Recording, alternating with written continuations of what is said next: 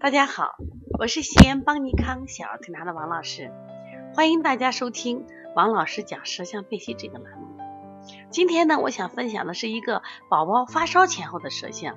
这个宝宝是在昨天，就是十一月三号到我们这儿来调理发烧的。他是一个九岁宝宝了，平常呢也不太生病了，呃，很很少发烧。昨天突然发烧，妈妈有点着急了，而且发烧的温度啊持续不下三十九度左右，还关键孩子精神状态也不是特别好。那我们就拍了个舌象，大家一看，这个十一月三号的发烧，整个舌象啊，舌苔厚，舌体高凸，特别是中焦区，舌体非常高凸，像堆了一座小山一样。然后我我们再看他的咽喉，发现这个孩子呢是扁桃体会脓，然后呢加上咽峡疱疹发烧，也就是说他实际上的原因很明确了，咽峡疱疹及扁桃体会脓，这是西医的名称。那我们再看中医里面，它什么原因引起的？我说你看有这么厚的苔，有苔就说明你有食积，那么有有高凸，说明还有气滞。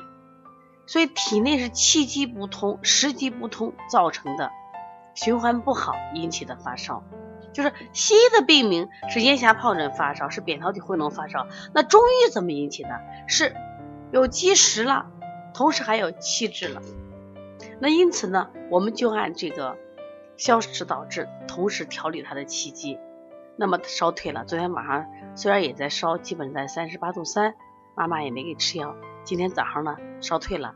但是孩子反映说啊嗓子疼，嗓子疼，我说没问题，嗓子疼的时候这个病就该好了。大家看一下今天我们拍的舌头，其实只有一天，舌面平坦，舌苔是不是也少了很多了？我让我把这个照片给妈妈一看，妈妈好惊奇啊！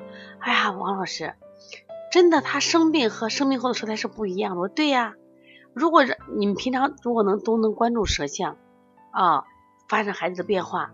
我说遇到这种舌头你还给他吃吗？你一定给他不吃了吗？我说现在的孩子吃的多啊，作业多，说容易形成食积和气积，那么就容易发烧。特别是提到这个咽峡疱疹这个病呀，本来在这个季节都不太得，因为这是个湿热病，往往在这个春春夏之际得。我说你们现在为什么还得了？我说肉吃的多，水果吃的多，体内是个湿热环境，说因此呢，他这个就容易。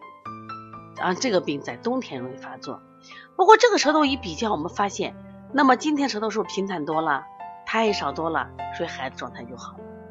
所以说学习舌象是我们提高辩证水平的好方法。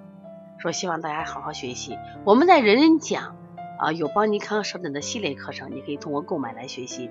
同时呢，我们出了一本，那么全国到目前为止，我觉得唯一的一本小儿舌象书。那么希望大家可以购买来学习，这在淘宝就可以搜到。这是一本工具书，也是一个应用应用的工具书，就是你拿来即用。而且我们把图啊拍摄都是非常清晰。另外呢，什么样的舌头，还有什么样的处理方法，说你拿来就会用的啊。所以希望大家呢能把自己的孩子的舌像发过来，我们也帮你解决问题。我的手机号是幺三五七幺九幺六四八九，微信是幺五七七幺九幺六四四七。如果微信不能直接回的话，直接打电话。如果想报名我们的课程啊，特别是我们在月底还有一堂这个讲各种化验单的课程，这也是也是一堂工具课，值得大家值得大家去学习。那么如果想学习的话，加方小编的微信幺八零九二五四八八九零。